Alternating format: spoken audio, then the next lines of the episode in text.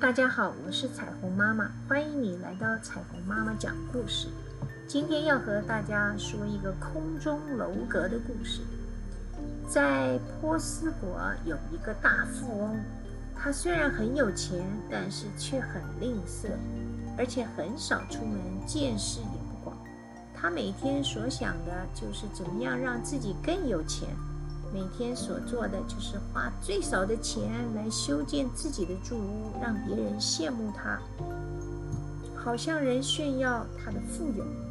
可是他从来不会想去多充实自己，让自己成为一个有钱财又有学问广博的人，真是可惜啊！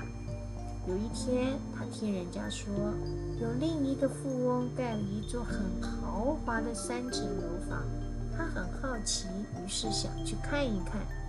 当他来到那个富翁的门前，果然看得目瞪口呆。这座楼阁不但华丽，所有的建筑材料啊都是最贵的，连雕刻都非常的精致细腻。楼阁高高的耸立在空中，像是从天上降下来的一个豪宅。回到自己的家里，就日思夜想，希望自己也能够拥有一座像这样高耸在空中的楼房。于是他就把建筑师找来，问建筑师：建造一座像那样的房屋需要多少时间，花多少钱呢？建筑师估计了一下，并回答说：至少要一年的时间，而且要花一千两黄金。富翁一听到要那么久的时间和那么多的钱财之后，想了一下，就说：“哎，我啊，不要第一层，也不要第二层，只要最上面的第三层能够像那个楼阁一样耸立在空中就好啦。你看这样需要花多少时间，多少金钱呢？”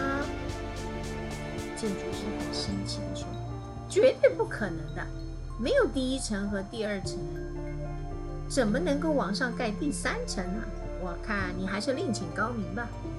于是富翁又找来好几个建筑师，告诉他们相同的盖法，但是没有一个人建筑师愿意答应盖楼阁，而且每一个人都很生气的离去。当然，富翁的空中楼阁也始终没有盖成。各位小朋友。这个故事里面所说的，只要第三层的楼阁，你们会不会觉得富翁的想法很可笑呢？很愚蠢呢？如果没有坚固的基础，怎么能够盖出高高楼大厦呢？我们也常常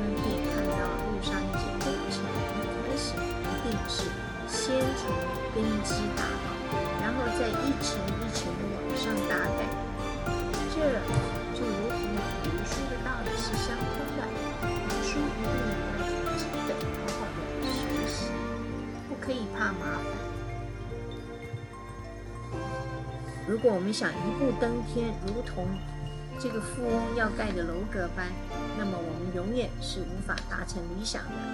我们如果要有小好的将来就一定要有稳固的基础所以小朋友们在读书的时候一定要记住这个道理哦才不到才不至于长大了以后后悔就来不及了。谢谢你的收听。